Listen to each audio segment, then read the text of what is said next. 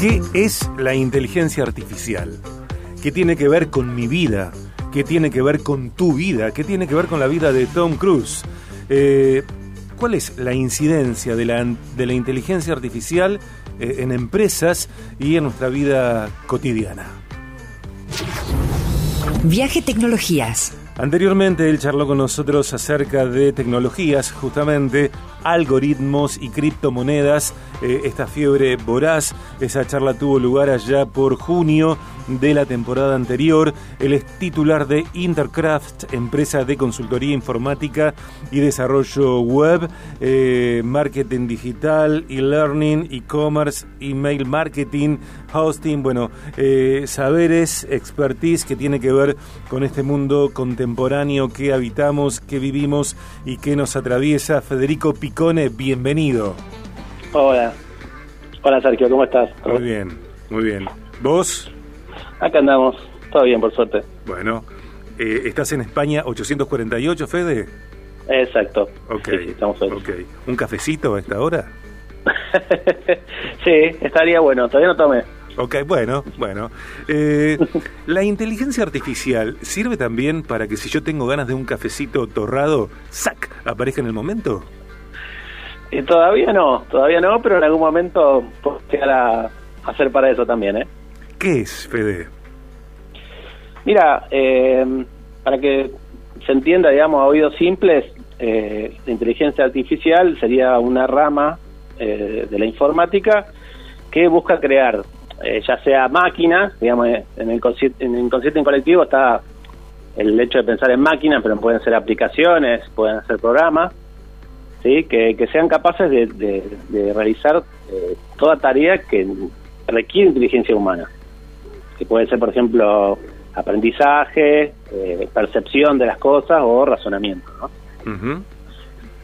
Eh, Eh. ¿cómo, cómo llega a, a nosotros? eh, hago esta división, empresas, marcas, marcas personales, nosotros, cotidianamente hablando, ¿cómo llega eh, a cada una de esas instancias la inteligencia artificial?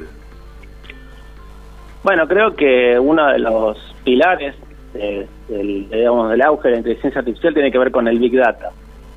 Y pasa por el hecho de, de en el momento en el cual todos tenemos un smartphone en la mano, le damos información a, digamos, a, a- Internet de todo lo que estamos haciendo, de lo que nos gusta, de lo que, de lo que navegamos, de lo que buscamos.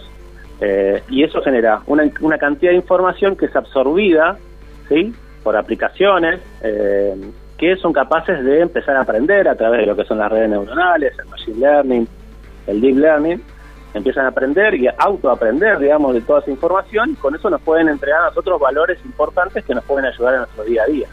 ¿no?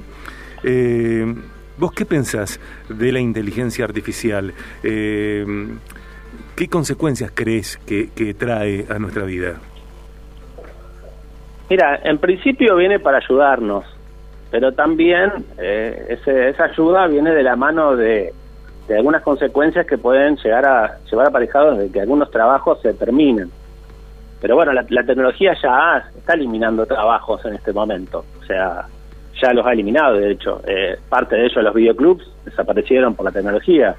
Eh, lo, lo que está por desaparecer también son este, los vendedores de diarios y revistas. Entonces, la tecnología va, va comiendo cosas que y eh, trabajos que requieren más inteligencia por parte nuestra para poder desarrollarlos. A ver, quiero entender, Fede, eh, porque vos decís, eh, los videoclubs desapa- desaparecieron por la tecnología.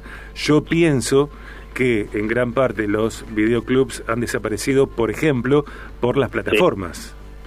Bueno, pero las plataformas son desarrolladas con tecnología, ¿no? La, la- Sí. la- la velocidad de Internet y, el- la, y la velocidad, digamos, es, más, las mismas aplicaciones que nos, que nos ofrecen ahora la alternativa al videoclub tienen inteligencia artificial y aprenden de lo que nosotros vemos ahí. Cada programa de televisión, cada programa de, de, televisión o de, película que vemos, automáticamente la registra y dice, ah, a esta persona le gustan las películas románticas de tal, de tal fecha a tal fecha o las series que tengan tal contenido. Y me va a tirar contenido relacionado. Creo que, bueno, el- la más famosa de las plataformas de, de, digamos, de streaming eh, es la que mejor funciona de esa manera, ¿no?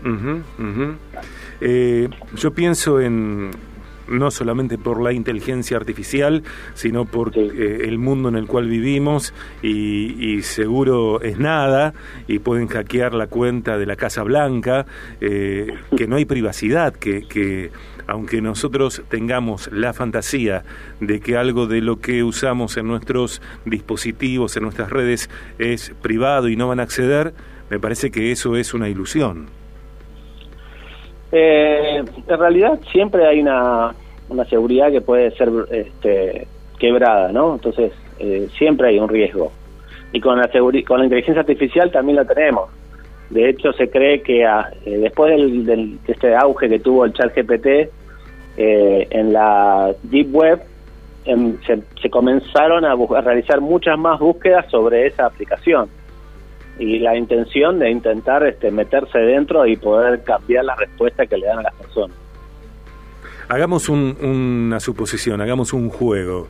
Eh, te convocan de una escuela de educación primaria, eh, niñas, niños muy pequeños, y vos les tenés que contar a, esos estudiantes eh, en un formato, entre comillas, lo que voy a decir, narración, inteligencia artificial. Eh, te presenta la maestra del grado. Eh, chicos, bueno, eh, siéntense, vamos a recibir a Federico Picone, especialista en inteligencia artificial, y nos va a contar de qué se trata. ¿Cómo se los contás? bueno, en realidad lo, que, lo primero que hay que hacer es tratar de explicar a los chicos que así como ellos aprenden cada día en el colegio algún tipo de información nueva, las computadoras son capaces de hacer exactamente lo mismo. Y de esa misma manera se las entrena para que sean capaces de resolver eh, cualquier tipo de cuestión, pregunta o consulta a través de, eh, de, texto, digamos, ¿no? De información de una que uno le puede decir. Fede, perdón, perdón, adelante, adelante. No, no, te, te contaba, bueno, que es el, el procesamiento, digamos, lo que sería el lenguaje natural que es el que permite que vos le puedas dar información, incluso, bueno, aplicaciones hoy día como ChatGPT, que vos le pidas, eh, vos a ChatGPT le podés decir lo que vos quieras. Incluso vos podrías agarrar y decirle a ChatGPT, necesito explicarle a niños de 5 años, o sea, con lenguaje capaz que, o sea, que, se, que puedan entender chicos de 5 años qué es la inteligencia artificial y te lo vas a ver resolver y te lo va a explicar de una manera mucho más didáctica, de esa manera, ¿no? Con ese enfoque. Eh, económicamente, eh, ¿a qué empresas viene a favorecer eh, la inteligencia artificial? ¿Qué empresas van a eh, aumentar su rentabilidad con esta herramienta, con este arma?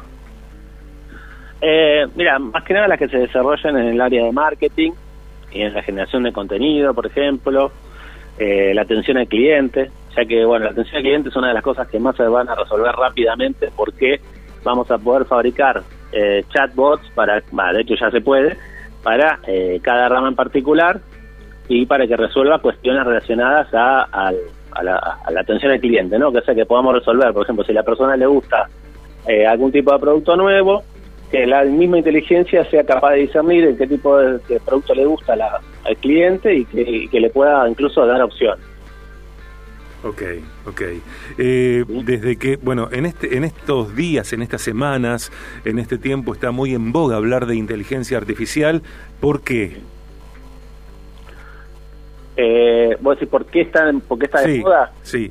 Eh, bueno, básicamente creo que el lanzamiento, en realidad el GPT funciona hace bastante tiempo, salió la versión 4 y es como que se viralizó bastante a través de las redes, ¿no? Y eso comenzó a, como que empezó a viralizarse a tal punto que están todos los youtubers hablando de eso, eh, todos los especialistas en tecnología hablando de eso, pues en realidad es algo que lo tenemos día a día, digamos, o sea, nosotros tenemos en la mano un aparato que está escuchando todo el día lo que estamos haciendo, y así como nosotros le hablamos a ChatGPT, también entiende. Eh, si bien Siri o, o, por ejemplo, no sé, Alexa, que son las, las inteligencias artificiales de las plataformas más grandes que hay no son tan inteligentes como ChatGPT, se cree que en el futuro lo van a hacer. Y también lo que significa este auge de ChatGPT es casi el fin de Google como buscador. Mira. O sea, es un gran problema. Google tiene que mm. empezar, a, empezar a reinventarse, porque, por ejemplo, el traductor de Google ya es obsoleto al lado de ChatGPT. Vos a ChatGPT le puede decir, traducime esto a 30 idiomas diferentes y te lo usa automático. y con un nivel de compresión tremendo. O sea, errores que cometía el traductor de Google no lo hace ChatGPT. Es así. La gente que llega a Intercraft, desde que en este tiempo está tan en boga hablar de todo esto, ¿te consultan, te preguntan?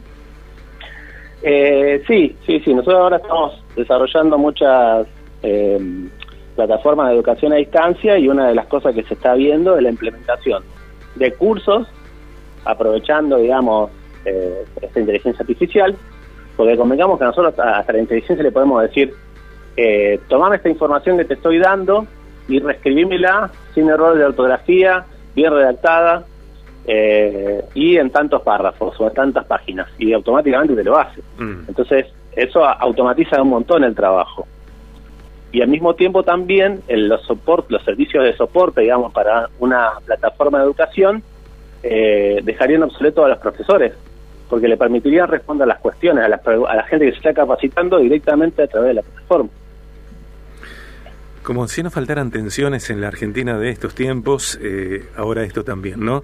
Los trabajos que quedan en riesgo a partir de la modernidad y de estos avances tecnológicos. Eh, gracias, Fede, por esta eh, conversación, gracias por tu aporte como especialista.